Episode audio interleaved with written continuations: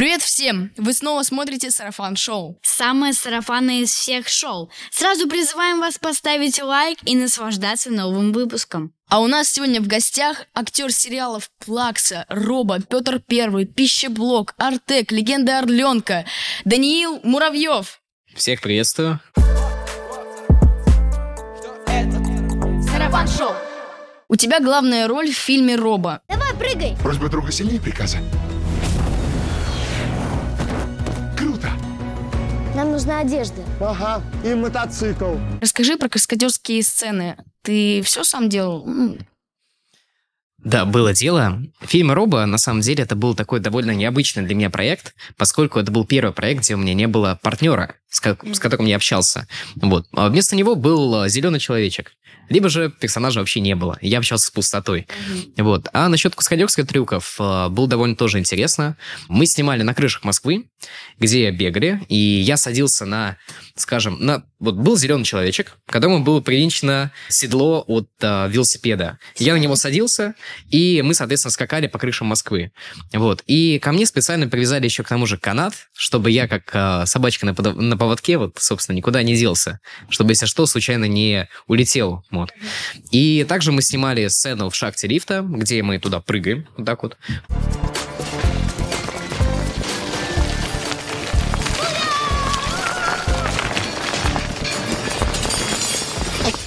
Приземление в штатном режиме. Мы перед этим разбегались и, собственно, прыгали перед самой шахтой. Ну Вот. И, в принципе, все было безопасно. А расскажи э, поподробнее про работу с зеленым человечком. Как это? Это было сложно? Да. Как вы прыгали через крыши? Зеленым человечком это было интересно. Сам робот, он, получается, состоял из нескольких частей. Это был зеленый человечек, пустота а, и голос а, Сергея Безрукова. Вот. И вот этот зеленый человечек, это был Саша Кусков, это был замечательный танцор, который исполнял вот эти вот все а, движения робота. Вот, и я с ним подружился. Также был вариант тот же зеленый человечек, но с седлом как раз-таки вместо спины. Я на него садился и как раз-таки прыгал по этим крышам. Это было достаточно необычно, потому что вот а, пока ты прыгаешь, там еще смотришь на эти виды Москвы, собственно, самой. Вот. И было Красиво. довольно интересно. А самое было прикольное, когда персонажа не было самого, то есть была пустота. Я общался ни с кем. То есть я говорил, привет, куда-то вот туда.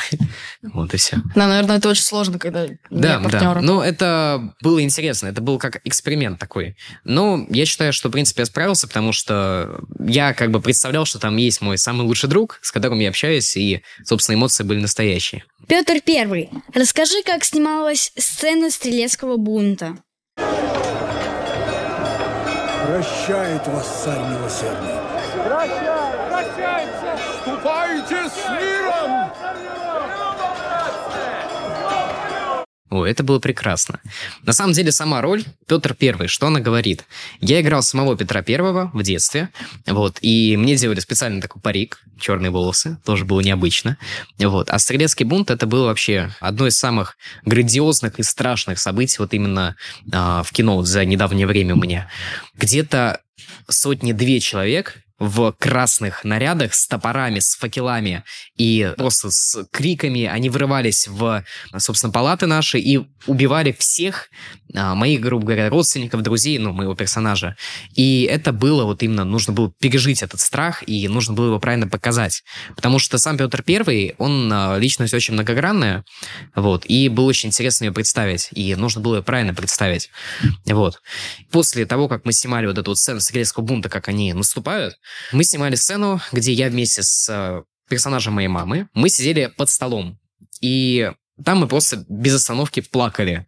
И снимали эту сцену где-то часа 4, наверное. Мы без остановки 4 часа просто рыдали, орали, и нам было просто страшно. Всех, кто имел отношение к Нарышкину, хватали, а затем бессудно убивали.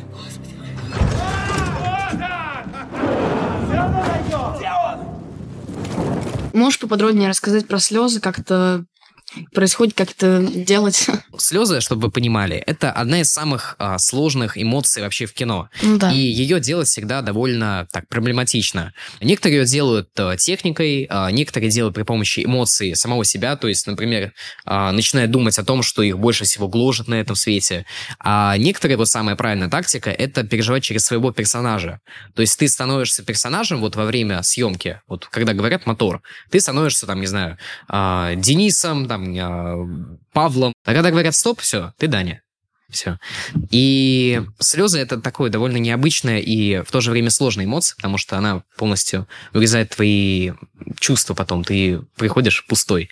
Костюмы в этом проекте, правда, были тяжелыми? Да, это так, как исторические костюмы. Они весили где-то килограммов 10. Вот. И каждый... у там был такой вот многослойный, скажем, наряд. То есть сначала мне надевали такую вот э, своеобразную фуфайку, не знаю, как это назвать. А затем а, надевали огромный такой вот наряд, платье. Вот. А затем еще и шубу туда, тоже огромную. И все это дело в, в маркетировании было... В помещении было невероятно жарко, а на морозе было очень холодно. То есть баланса никакого не было. В итоге я, естественно, простыл после съемок. Потому что было довольно прохладно, и даже можно посмотреть на некоторых фотографиях, когда говорили а, «стоп», и мы делали репетиции, мне там повязывали такой шарфик синенький. Я перед камерой стоял как раз-таки и смотрел в этом шарфике. А я помню, у тебя в фильме Петр Первый, вы когда сидели под столом, у тебя там были такие глики, когда ты очень боялся. Можешь рассказать, как это происходило все? Ну, как ты готовился? Нервные тики. Это тоже интересная такая вещь. Сам Петр, как раз-таки из того, что произошел этот стрелецкий бунт, это исторический факт, у него стали происходить такие вот мини-переклины, скажем так. И когда я изучал самого этого персонажа, вот, а, вместе с режиссером Андреем Кравчуком, а, великолепный человек, как раз-таки благодаря нему и получился мой персонаж максимально такой многогранный, скажем так. Вот. Вот эти тики, получается, это нужно было постепенно показать, как он, грубо говоря, из спокойного человека вот так вот у него начинается вот эта нервная дрожь. Ну и нельзя было это показать как-то пошло, чтобы персонаж не выглядел как-то странно. Понравилось ли сниматься с э, режиссером Андреем Кравчуком? Да, работать с ним было очень здорово, как я уже сказал. Человек, он очень мудрый, добрый, и мы с ним работали до этого еще на проекте «Викинг», где у меня была одна из главных ролей, но в конечном итоге, к сожалению, пришлось сделать так, что сократилась а, большая часть моего персонажа, большая часть фильма, потому что он получался вот такой вот, а хронометраж вот такой вот. Mm-hmm. вот. В итоге оставили одну сцену, к сожалению. Но, тем не менее, там я выполнял также каскадерский трюк. Я прыгал со второго этажа на Данилу Козловского, вот, защищая свою сестру, грубо говоря, от него. И потом я его там колотил. Вот. И было тоже довольно необычно, потому что мне тогда было, наверное, лет семь, где-то приблизительно так. Вот. И до сих пор, вот когда вот мы встретились на Петре Первом, наша дружба, можно сказать, не угасла, и мы отличные коллеги, я считаю, потому что он очень хороший человек. Слушай, а ты рассказываешь про каскадерские сцены, а есть у тебя каскадер? Каскадеры — это человек, который находится на площадке и выполняет за актера какие-то сложные и опасные для жизни трюки, вот, которые там могут повредить, там, не знаю, руку, ногу и так далее, или можно даже умереть. Обычно эти каскадеры присутствуют на площадке, площадке, но иногда получается так, что актер должен самостоятельно выполнить трюк. Таких примеров у меня довольно много, когда нужно было выполнять трюк самостоятельно. Например, фильм «Пиковая дама за зеркалье». Угу. Вот. Там я специально для этого фильма обучался где-то месяц дайвингу, потому что там было порядка пяти сцен в самом сценарии и три сцены оставшиеся, где меня топили в буквальном смысле. То есть а, была сцена в купире, где меня просто вот так вот клали на воду и вот так вот, хоп. Я тебя очень сильно люблю.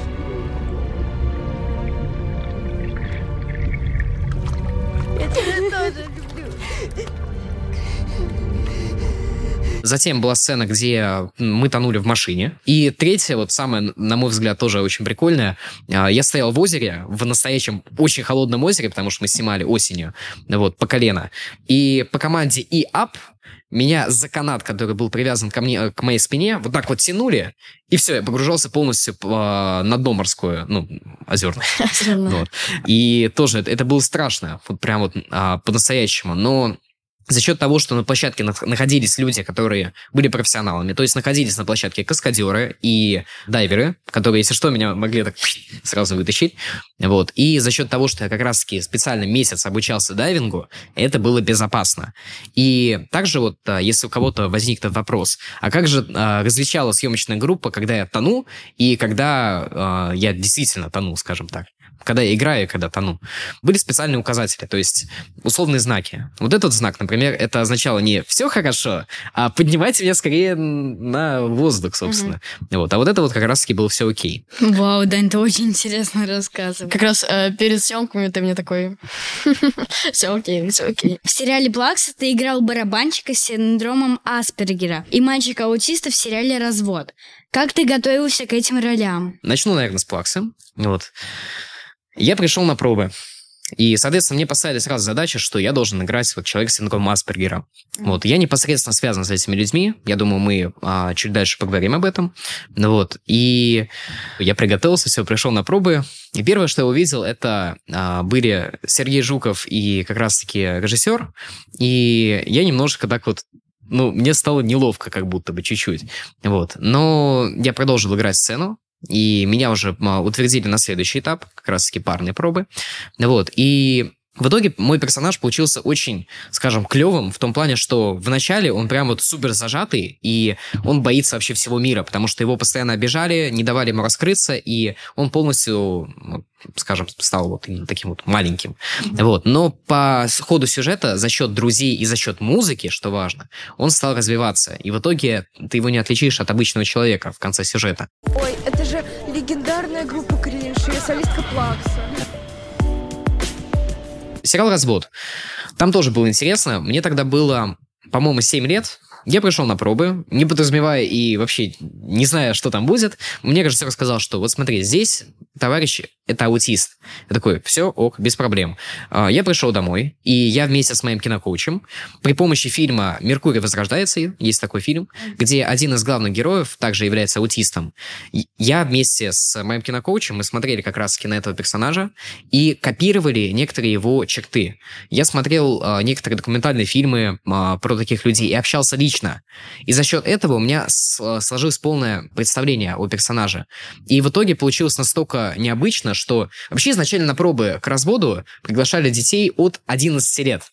Но просто не могли найти подходящего человека, подходящего актера. И такие, ладно, иди, Даниил. Вот. И в итоге просто переписали сценарий и сделали из какого-то вот персонажа-эпизодника, сделали меня одним из главных героев. Потому что я вот смог вот полностью реализовать потенциал персонажа. Тихо, малыш. Васюш, посмотри на меня. Но я считаю, это здоровский опыт. Главное не переусердствовать в этом плане, потому что а, нельзя про людей с какими-либо заболеваниями или особенностями здоровья показать а, не так. То есть, потому что их нужно показывать правильно, потому что это обыкновенные люди. У них есть какие-то особенности здоровья и обыкновенные там, а, есть какие-то особенности в развитии, но, опять же, это люди. Они ничем от нас не отличаются, кроме каких-то там, не знаю, внешних признаков или иногда внутренних. Вот. Я являюсь амбассадором лагеря «Новый город Дружный». Это инклюзивный лагерь. И инклюзия — это когда люди с особенностями живут и общаются с обыкновенными людьми, и у них все получается, у них завязывается крепкая дружба. Вот. И я эту программу вместе как раз-таки с создателями лагеря а, мы привозили в ООН, в Швейцарию, в Женеву. Вот. И я выступал как спикер на площадке ООН. Был один из самых молодых вообще спикеров э, за все время. Вот. И, соответственно, у нас программа удалась, все было супер. Вот. И сейчас я по сей день считаю, что это один из самых крутых лагерей. А, И я туда езжу ежегодно, вот иногда даже по несколько раз в год. Вот. И крайне-крайне советую. Потому что это один из самых добрых лагерей, на мой взгляд. У тебя в Плаксе была сцена, э, когда у тебя э, украли песню, у тебя была такая сцена, как ты вот так сидишь.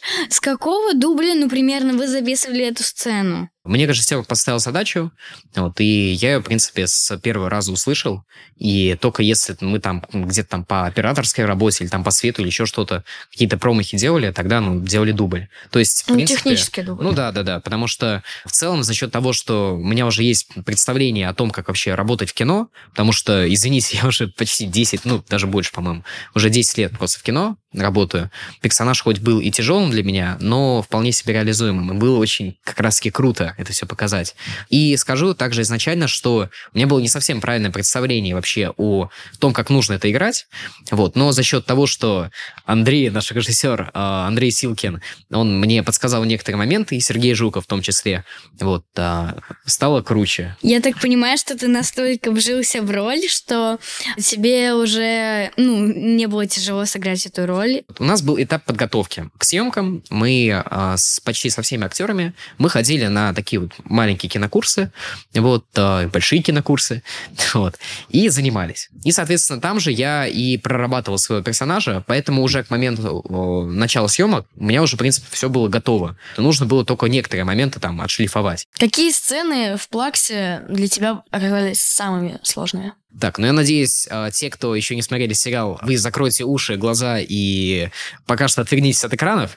Вот. Внимание, спойлеры. Да, у нас а, была сцена пожара, где персонаж Крис, она закидывала а, фаер в нашу студию, где занимались, соответственно, персонажи, там, готовились к концерту. Вот, и все на- начало потихонечку так гореть, ну, чуть-чуть. Вот. И, соответственно, было прикольно в том, что все персонажи, соответственно, они в этой суете, когда там уже все горит, и нужно просто спасать и себя, и других, они сначала не заметили персонажа Тима. То есть они сами ушли через окно, через запасной выход, а про Тима забыли. И вот мой персонаж лежит на полу вот так вот. Моя кеп, ну, кепка э, Тима, она вот так вот мне представлена к лицу. Тим, Тим, Тим, Тим, Давай! Тим, вставай! Нет, нет, Тим, нет, это Никита! нет, я, вставай! отпусти, отпусти Соберись, надо выбираться отсюда, Тим! И я там просто, я вот именно сыграл вот такой вот звериный именно страх, когда все уже, на, он, он даже говорит во фразе, что не трогайте меня, оставьте меня здесь. То есть, когда его пытается спасти, персонаж вот Никита, вот, я как раз-таки, мы вместе с Ваней Дмитриенко, мы просто валялись на полу, и до этого мы еще разбили недалеко от этого вазу, которая разлетелась, соответственно, осколки просто посыпались по всему полу, и мы, когда выходили уже со съемок, мы видели, что у нас на костюме куча осколков, которые прям были а, на нашем костюме, вот, несмотря на то, что много убрали. И еще было прикольно то, что я просто как персонаж вот Тим, я случайно там как бы опрокидывал шкаф. Вот, и тоже это было зрелищно. Но самое веселое, что это еще снимали в периоде где-то начиная с 6 вечера, вот смена начиналась в 6 вечера, мы, соответственно, видели солнышко, которое медленно вот так вот садилось. А потом мы, получается, снимали всю ночь и видели рассвет. График сбивается полностью. Это было сложно работать с огнем? У нас был огонь настоящий, то есть у нас, в принципе, а, процентов, наверное, 90 того огня, который видели бы в итоге в кадре, это был настоящий огонь. Естественно, было очень жарко, вот, но, опять же, это все контролировали, и, опять же, скажу вот товарищам зрителям, когда в кино работают с а, природными стихиями, обязательно есть люди специально обученные, которые будут, если что, эти природные стихии контролировать. На съемках Плаксы у нас а, таковыми являлись люди-пожарники, то есть они стояли как раз таки очень близко к съемочной площадке, если что, сразу так пш, все готовы были потушить. Но, благо, не понадобилось. Ты раньше не играл на барабанах? Ты же вроде учился только для роли в сериале Плакса. Да, все верно. Скажу вот мини-предисловие. Я джазмен. Я человек, который занимается джазом фортепиано, у прекрасного человека Евгений Сысавович Гречищев. Вот, и чувство ритма у меня уже присутствует. И поэтому, когда мне нужно было играть на барабанах, мне поставили такую задачу, мне было уже, в принципе, проще, потому что я понимал, что нужно было делать. Но за барабанной установкой я не был ни разу. У меня был учитель по барабанам, но занятий по барабанам было всего двое, и каждый длился один час. Вот, соответственно, мне дали какие-то прям очень-очень базовые азы, вот, и я уже во время съемок самостоятельно учился играть. Также меня Сергей Жуков, во время как раз-таки съемок он мне помогал тоже какие-то штуки делать, вот, прикольные. И самое проблемное, что в кадре это все выглядело круто, и я действительно научился играть на барабанах.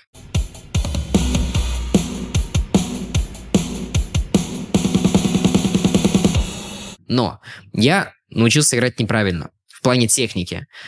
Самое страшное, если вы начинаете играть на каком-то музыкальном инструменте, это играть неправильно технику. У меня так получилось, что я играл, а, получается, по хай-хету, это такой вот Две тарелки, Две тарелки, говоря. которые... Да. Там была сцена концерта, где я играл прям очень мощно по этим хай-хетам. И настолько мощно, что я сломал шесть барабанных палочек играя правой рукой. Шесть. И за счет силы удара моего, получается, все это дело, оно шло как раз-таки в мою руку. После съемок Плаксы мы снимали уже там в конце весны, и лето, соответственно, прошло. Настал период школы. 2023 год. И я начинаю пытаться пробовать писать какие-то большие тексты, и понимаю, что у меня рука начинает блокироваться. То есть я пишу что-то, а потом у меня резко рука блокируется, у меня ручка падает со стола. То есть у меня рука, я, я ее не контролирую. И то есть у меня зажата была рука после этих съемок. И я проходил курс реабилитации. Опять Ничего же, себе. если вы готовитесь к каким-то сценам, где нужно играть на барабанах или там что-то активно делать руками, пожалуйста, делайте гимнастику и делайте это правильно по технике. Травмы на съемках были они? У меня прям каких-то явных травм не было на съемках, но у меня была травма во время съемок. Елки 12-14 проект. Это была моя первая главная роль. Мне было тогда пять с половиной лет.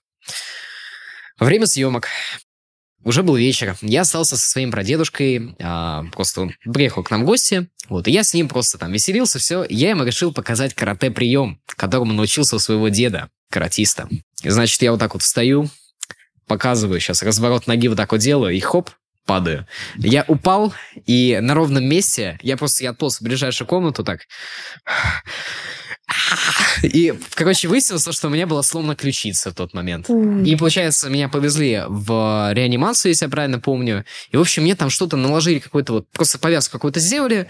И я продолжал работать вот на, на следующие дни там в кино. У меня была сцена, где я сидел на коленках у Константина Хабенского. И, грубо говоря, мы аплодировали а, моей сестре. Вот.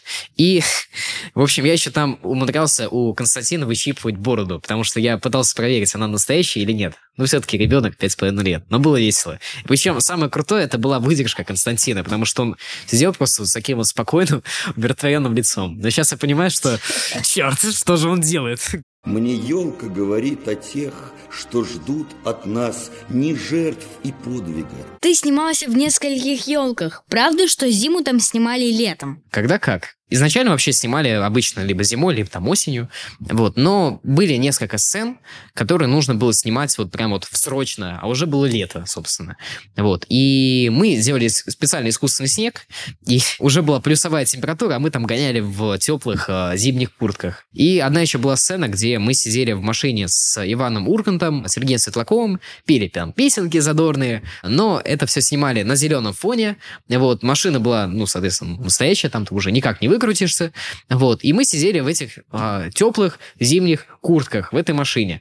Друг в беде не бросит, лишнего не спросит. Вот что значит настоящий верный друг. И каждый раз, когда говорили стоп, мы просто пули вот так вот выскакивали из павильона, потому что, ну, нам было невероятно жарко.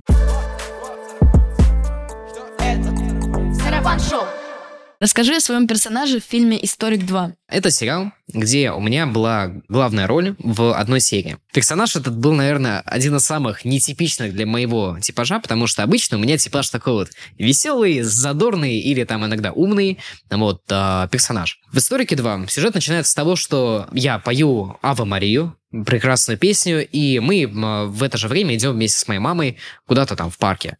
В один момент маму убивают. И, соответственно, мой персонаж напуган, а, начинается следствие, все. И по ходу сюжета мой милый, добрый персонаж, который с, с такой вот улыбкой добрый, что он такой ангелочек просто. вот. И зритель понимает, что с ним что-то не так. И в конце сюжета выясняется, что это человек с раздвоением личности и шизофренией. Он собственноручно, получается, убил свою маму. Вот. И это было очень прикольно в том плане, что нужно было показать, вот как бы не выдать своего персонажа, чтобы двуличие было максимально прям такие вот зрителю просто в мозг. И самое интересное, что мой персонаж, он был прям близко с главными героями, и в один момент он чуть не убивает сына главной героини. Но в итоге его там спасает чудом. Перевоплощение в вот этого демонического ребенка прям.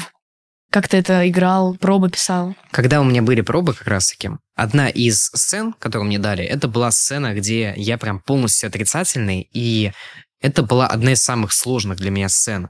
И было очень непросто показать вот именно полного антигероя.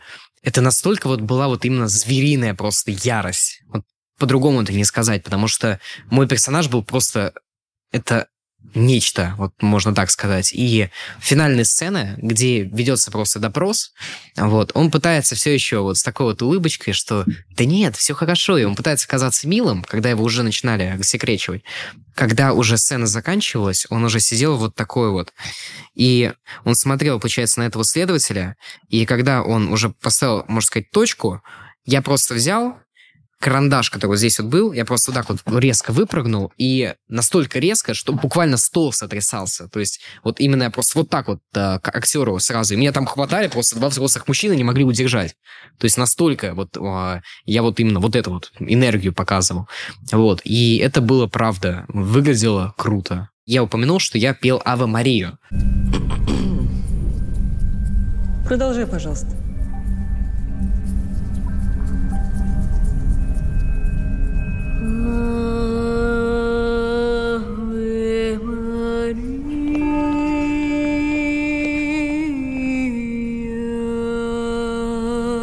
Как вообще это обстояло дело? Сценарий был написан, когда я уже приехал на съемку, соответственно, мне дали выборку, все. Там было написано, что а, мальчик поет. Я такой, супер, отлично. У меня там было в репертуаре где-то на 3-4 песни, которые я там знаю наизусть.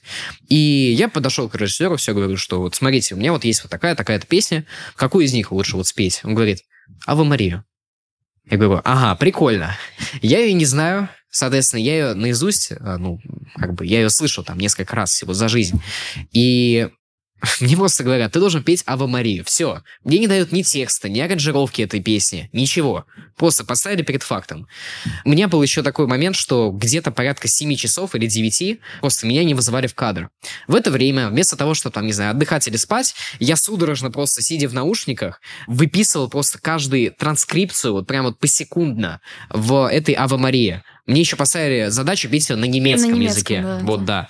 И я просто слушал приблизительно похожие на русские какие-то штуки. Я как бы там... Вот это вот.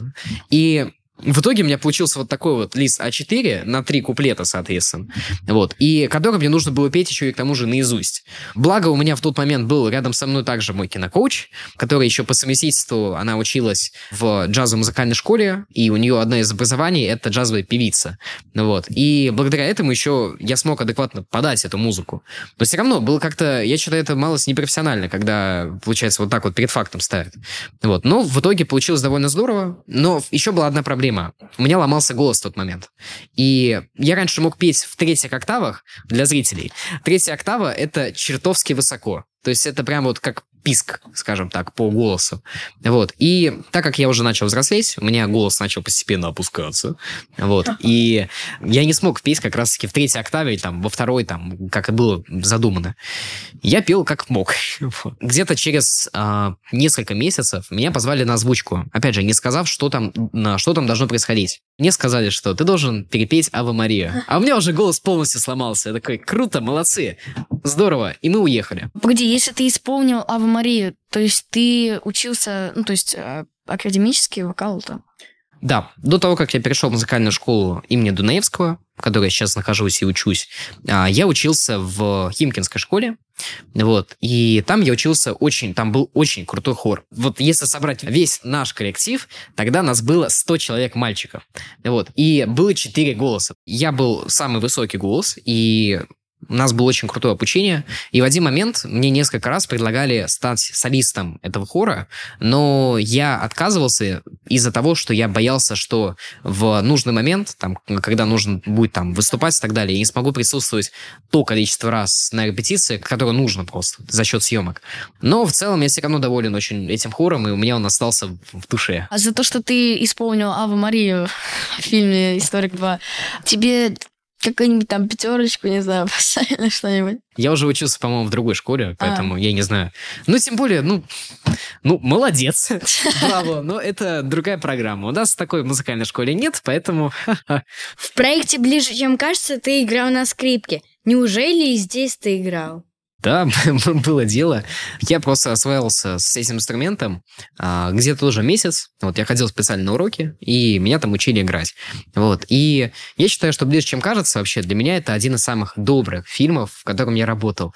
И даже сейчас пересматриваю иногда, мне прям нравится. У нас в консерватории есть одна девочка. Ее зовут Оля. Очень красивая. Мне очень нравится химия наша с э, актером Тимофеем Трибунцевым. Вот, он играл моего папу.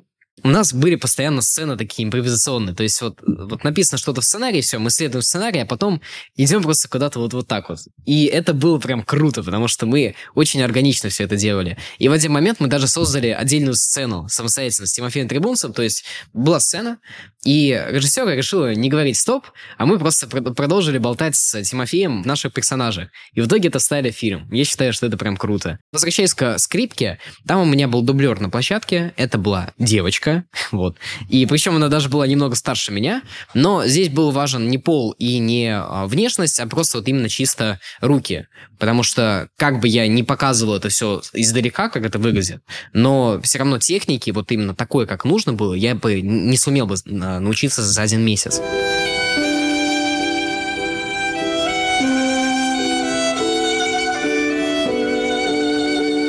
Поэтому был настоящий вот, дублер у меня, который как раз-таки исполнял вот именно сложные там приемчики. Для съемок в фильме «Землетрясение» ты отправился на свою первую киноэкспедицию. Расскажи, ну, поподробнее. Фильм «Землетрясение» — это про э, землетрясение в Армении. И, соответственно, чтобы показать Армению, нужно было приехать в Армению. Вот. И мне было очень-очень волнительно, потому что в тот момент еще моя мама, она была беременна моей сестренкой, но она уже не могла приехать на съемку, поскольку уже было такой большой бузик, и сестра скоро родится, скажем так. Вот. И я поехал с моим дядей. Вот. Мы приехали в Гюмри, и это было очень необычно, потому что когда я вышел из поезда, я еще раньше, у меня было не такого цвета мои волосы, они были прям вот почти золотые, вот прям вот по цвету. И у меня были, соответственно, ну, карие глаза. И когда я вышел из поезда, много очень э, людей, получается, армянской национальности, они на меня вот так вот смотрели, как, как какое-то диво просто. И я до сих пор помню, что какой-то маленький армянский мальчик, который был по возрасту примерно такой же, как я, он на меня посмотрел вот так вот. И он заплакал, потому что он не понимал, что это такое. Съемки были довольно интересные, там было очень много сложных сцен, а, грустных сцен. И одна из сцен была, где я, грубо говоря, вместе с моей мамой, вот получается, на нас падают огромные бетонные блоки, и в мою маму втыкается в а, огромный вот такой вот штырь. Но мой персонаж, он понимает, что она умирает, но не хочет это признавать, скажем так. И он, они говорят друг другу очень трогательные там цитаты. Прям вот слезы на, на глаза наворачивались. Вот. И еще было самое такое, наверное, страшное на меня во время съемок. В один момент а, мы завтракали в отеле, все. Мой дядя заказал себе долму. Ну, такие вот небольшие несколько. В общем, покушали, все. И я прям стал замечать, это был мой выходной просто, что с каждой минутой моему дяде все хуже и хуже. Он просто хватался за живот, и ему просто вот с каждой минутой он просто корчился от боли. И в один момент ему просто стало настолько плохо, что на него было смотреть страшно. Мы позвонили к хозяину отеля, сказали про ситуацию, он пришел, вызвали скорую, и моего дядю увезли на скорой. Я остался один. Я, мне, мне было просто страшно. Я буквально, когда все это происходило, я просто взял и спрятался в шкаф. Я был один, без... Ну, вернее, один а, не в плане того, что там вокруг меня людей не было, а один в плане, что я остался без а, родственников поддержки. Вот, и я просто спрятался в шкаф. Но, благо, в этот момент хозяин отеля остался, и еще а, пришла а, мой ассистент по актерам, и еще несколько людей, просто они были рядом со мной и оказывали мне просто психологическую поддержку, потому что мне было просто плохо. Вот. И в итоге я уснул под э, сериал, по-моему, «Доктор Кто». Он там шел где-то. Вот. И я как-то успокоился. Но в итоге дядя привезли, все в порядке с ним было. У него был аппендицит. Ну, спасли.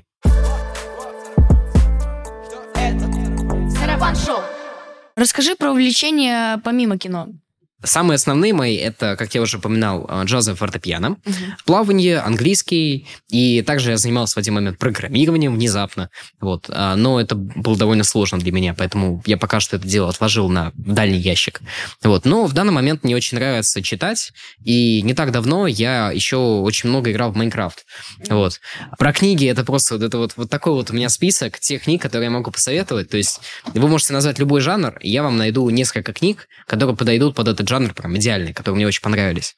У меня одни, одни из самых вообще любимых книг за все мое прочитанное время это Дмитрий Глуховский «Метро 2033», Угу. Терри Пратчет, «Держи марку, делай деньги, подай пару», «Геном», и вот, наверное, вот это три самые клевые книги для меня. Было еще очень много так, таких вот книг, которые просто переворачивают твое мировоззрение. Вот. Но, опять же, я читаю даже сейчас. Вот последние мои прочитанные книги это были Стивен Кинг, «Бегущий человек» и «Долгая прогулка». Клевые книги, но немного депрессивные. Задумка у них очень такая тяжелая.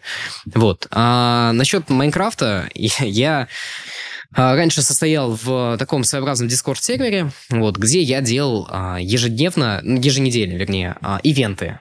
То есть это были события, где собирается там почти весь сервер и начинают там вместе там тусить, играть. Вот. И я всегда старался придумать какую-то креативную идею, как перевернуть Майнкрафт в что-то другое. Последний раз я превращал Майнкрафт в CSGO. То есть это игра, где, ну, стрелялка, грубо говоря. Вот. И я просто использовал, вот, те, кто разбирается, просто использовал очень большое количество командных блоков, всяких плагинов, шмагинов, в общем, всего там того, того, того, того. Делал много всяких штук, и получилось, в общем, круто смотри, как же ты все это успеваешь, когда у тебя кино, плавание, пианино, Minecraft, Discord-сервер. Как ты это все успеваешь? Последние два, кстати, я их просто убрал пока что временно из своей ага. жизни. То есть я не так давно вообще ушел из Дискорда, ну, а как такового из вообще электронных сообществ. Ну, то есть я понял, что у меня просто нет времени и желания больше там сидеть. Вот. И я хочу общаться просто с настоящими людьми, с которых я вижу и могу просто обнять их, скажем так. Насчет Майнкрафта я просто сейчас а, занимаюсь больше какими-то занятиями. То есть я сам себе поставил пока что временно а, ограничения в том плане, что так, сначала ты сдашь адекватно ОГЭ, а потом уже будешь там себе тусить, развлекаться. Я сейчас просто занимаюсь более земными вещами, скажем так. Но как я успеваю, Здесь все просто зависит от графика. То есть, если прав- правильно и грамотно планировать, чего я не умею, но этим занимается пока что моя мама. 99%. вот. И в целом, в принципе, все довольно гармонично состыкуется. Но что-то убирается. Опять же, если у вас очень много увлечений, выберите то, что вам не нужно на данном этапе в пользу чего-то более важного для вас. Где ты сейчас снимаешься? Чего нам от тебя ожидать? У меня сейчас выходят два проекта, в которых я играл непосредственно роли, такие довольно значимые. Это сериал «Пальцы» и «Самогон». В последнем я сыграл одного из главных антагонистов сериала в детстве, а в «Пальцах» я сыграл одного из главных героев. «Пальцы» — это сериал про, грубо говоря, вот наша сюжетная линия, где там было пятеро главных героев, это 90-е, вот, а сюжетная линия взрослых людей, она, соответственно, там, через 30 лет примерно. Вот, но получилось довольно интересно. Там мне очень понравилось вообще работать с командой актеров. Это были одни из самых веселых ребят, с которыми я работал. Вот. Ну и режиссер был довольно клевый. Ну что ж, мы с Мити будем смотреть. Кстати, Плакса 2 планируется сниматься. Вот, уже начинает э, разрабатывать сценарий для этого проекта. Вот, добавится очень много новых персонажей, и будет еще больше крутизны, как э, выразился вот сам продюсер Сергей Жуков. Вот, и я надеюсь, то, что все выйдет, все будет круто. такой небольшой инсайдик от тебя. Спасибо. А ты там будешь сниматься? Разумеется. Ура, будем смотреть. Сто процентов. Даниил, давай обсуждать новости вместе с нами. Я только за. Новости российского кино. Сарафан-шоу. Фильм «Онегин» выходит на экраны 7 марта. В главной роли Виктор Добронравов. Ты читал роман Евгений Онегин? Читал. Ну, конечно недавно, же. Да. Мне кажется. А да. ты читал? Ну, я, если честно, не читал. Не читал. Я да. ничего не доходил. Я пока что не читал, потому что у нас пока что не дошло еще до этого романа. Я могу даже не читать, нет, но я, конечно же, прочитаю, но легче посмотреть фильм. Ну, кому как. Это, конечно, да. легче. А, но единственное, что смущает не только меня, но и комментаторов под трейлером, то, что играет 18-летнего Онегина в фильме 40-летний мужик. И как-то они такие... хм, Ну, вообще, примеров да, таких Да. вот а, как раз-таки эпизодов очень много. То есть можно даже взять вот сказку Морозко, вот внезапно, вспомни. Вы помните персонажа, ну, может, этот, Бабка Ёшка? Вот ее играл мужчина, и как бы ни у кого вопросов не было. И также очень бывает часто вот а, Гарри Поттер. Девочку привидение играла взрослая женщина. Хотя девочка там, ей было там... Не, не Да, у помню, нас, кстати, даже шорт 12. поэтому был. я Ну вот, да. Да. Поэтому, в принципе, я думаю, что актер, вот если он грамотно и точно сыграет, тогда, я думаю, он справится с задачей. Я завидую его молодости, его легкости. Онегин? Евгений? Я видела в Инстаграме у продюсеров проекта «Онегин», как э, записывали Балтийский симфонический оркестр. Кстати, мне очень нравится, когда э, музыка пишется специально для фильма. Мне очень нравится еще после выхода фильма какого-нибудь, мне играть вот, ну или игры, вот Detroit Become Human, я играю тему опенинг. Вот э, если захотите, послушайте, вот прям очень клевая штука. Я играю ее на фортепиано, прям очень красивая мелодия. И, кстати, вот насчет примеров, когда специально под э, фильм пишется музыка, не всегда. Вот могу сказать Ну так, да, не потому что я знаю прекраснейший пример. Фильм «Один плюс один». Музыка Да. для этого фильма специально не писалась. Но она настолько идеально подошла, настолько гармонично там выглядит, что я даже взял и не выдержал, начал играть-то на фортепиано. А вы знали, еще там категория 6+, поэтому я с тобой обязательно пойду смотреть. Прям Отлично. вместе пойдем в кино. Здравствуй. Да. Было бы классно, если бы э, добавили в школьную программу «Посмотрите фильм Евгений Онегин». Я считаю, что когда ты читаешь книгу и смотришь экранизацию этой книги, не всегда экранизация достойная. То есть даже если она будет очень клевой, то она может настолько сильно расходиться с книгой и главной идеей книги, что ты, когда будешь читать Да. книгу, ты будешь не понимать, согласен. что это было. Поэтому я, честно, я за книги. Дань, ты сказал, что роман может расходиться с фильмом. Ты прочитал уже роман и можешь посмотреть фильм и написать свое мнение, похоже он Да, или не рецензию. похоже. И потом уже э, по твоему комментарию добавят или не добавят в школьную программу. Ну, решим, решим судьбы. Рубрика «А что в мире?» Сарафан-шоу. Мультфильм «Как приручить монстров» стартовал на больших экранах в России. Испанское производство.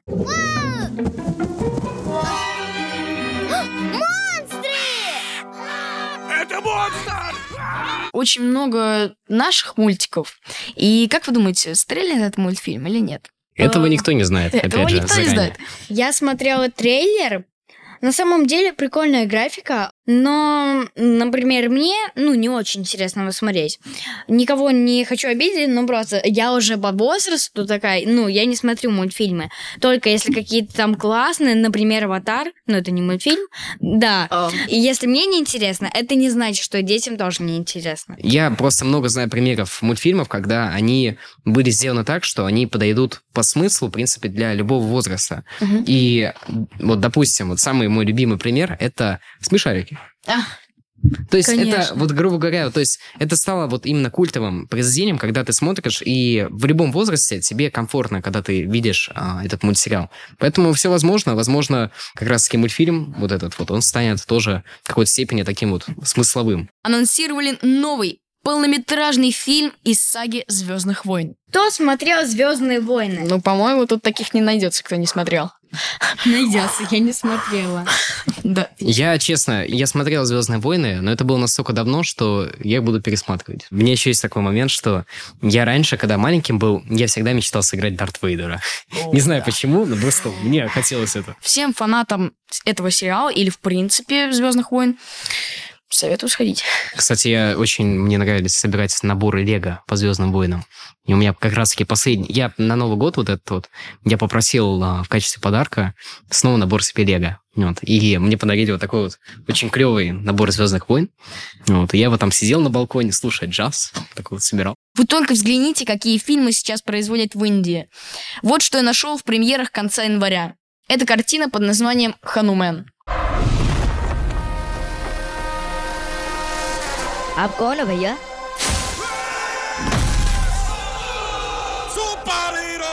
Ребят, вы вообще смотрите индийское кино? Честно, нет.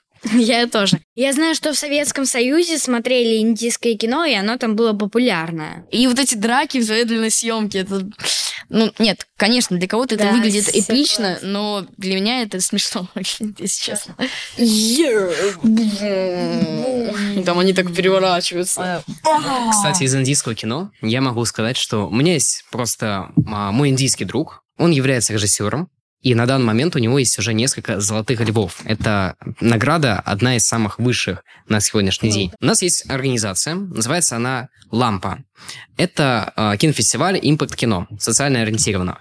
И туда приезжает ежегодно один товарищ из Индии, который э, туда приводит свои проекты с социально ориентированным, э, скажем, спектром. И один из них называется «Бин Бой», ну, то есть «Мальчик в мусорном баке». Угу. कितनी बार बताया नानी मेरी बात सुनते ही नहीं कि अगर गीला कचरा और सूखा कचरा एक साथ फेंकेंगे तो मेरा फ्यूचर भी तो कचरे में जाएगा Это прям круто. То есть это маленький ролик, вот прям он длится буквально минуты две. И, Короткометражка. товарищи зрители, а, не поленитесь, посмотрите этот а, маленький, просто вот, ну, скажем, маленький эпизодик. Вот называется, опять же, «Мальчик в мусорном баке». Он очень круто снят. То есть, несмотря на то, что он идет очень маленький промежуток времени, все понятно. И смысл очень клевый. Новости не кино. Сарафан шоу. А у меня, кстати, тоже для вас есть небольшая новость. Самозаряжающаяся Тесла. Один из владельцев Тесла смастерил раскладную солнечную крышу для своего автомобиля, который позволял каждый день получать заряд для 32 километров езды. И также он поделился чертежами для всех желающих, и все, кто хотят смастерить себе такую крышу на машине, пожалуйста, пользуйтесь. Слушайте, так это не- неплохой так экономический план, потому что ты не, не тратишь э, на электричество вообще никаких расходов. То есть э, супер. Ну, если нужно на небольшие расстояния, там, в пределах 32 километров. Мне очень нравятся люди, которые сами что-то мастерят, на- ну, то есть что-то дорабатывают. Только это будет невыгодно для электростанций. Потому что если так сделаешь, если все так сделают, то, простите, они останутся без денег. Нет, почему же? Опять же, 32 километра езды. Это важное уточнение, поскольку а, я думаю, что электростанции, они как раз-таки будут заряжать на большее количество времени. Мгм. И как раз-таки за счет этого они все равно будут преимущественнее и, Ну да. скажем, выгоднее для пользователя. Я, конечно, э, понимаю, что это очень удобно, допустим, э, доехать до магазина, окей. Но, во-первых, это портит Теслу. Она же такая красивая, бывает матовая, но это вот эта огромная штука, она же может Ну, мешать. слушай. Можно как-то кого-то задеть, э, соседнюю машину, если она слишком близко, например, на парковке. Так для чего же она раскладная? Powerbank, по сути. Да, То можно есть, э, использовать крышу, но так лучше всегда все равно заряжаться, потому что это не очень Также не выгодно. исключаем тот факт, то, что солнце не всегда бывает, и оно не всегда Да. яркое. Но, опять А же, если критика критикой, но я считаю, что все равно это очень круто. Вот. Потому что не каждый может реализовать свои задумки, и не каждый может это а, сделать настолько круто. Продолжаем индийскую тему. 92-летняя бабушка Салима Хан в Индии пошла учиться в начальную школу ради бесплатных обедов. Это гениально. Я бы на самом деле пользовалась таким случаем. Ощутить себя маленьким, может быть, Да. это тоже причина. И вспомнить молодость. перезагрузку Ну, а еще сделать. 92-летний возраст, это тоже нужно понимать, потому что у многих людей к этому времени уже а, нейронные связи немножко пропадают, и нужно восстанавливать а, Да. как раз-таки их благодаря, ну, хотя бы небольшим каким-то задачкам. В итоге она научилась читать и писать и вдохновила 30% женщин без образования пойти учиться. Это круто. Это женщина, такой герой, которая показала э, всей Индии то, что даже в 92-летнем возрасте можно пойти учиться и научиться чему-то новому или повторить старое. Да, многие говорят, что они не имеют возможности, или многие говорят, что они не имеют просто каких-то средств, но зачастую это просто неимение желания учиться. Ну Вот. И это, конечно, грустно. Но как было такое вот фраза в мультфильме «Клаус» была сказана «Один добрый поступок вдохновляет на новые». Здесь вот это тоже можно сюда вот как раз-таки привести. Не, на самом деле это классно идти учиться, и тем более она вдохновила 30% женщин. То есть за ней последовали еще люди, которые, которым понравилась ее мысль. Друзья, учиться надо вовремя. И главное, желать этого. А мы знаем, что нас смотрят не только сверстники, но и люди совершенно разных поколений. Мы рады всем. А еще смотрите наши регулярные выпуски. И, конечно же, репортажи с премьер. А сегодня с нами был Даниил Муравьев. Закидайся его сердечками прямо сейчас в комментариях. Господа и дамы. В общем, спасибо вам большое, что пригласили. Я был рад с вами пообщаться, подискуссировать, вот, и узнать новые новости, скажем так. Ты спасибо, что пришел. Пока!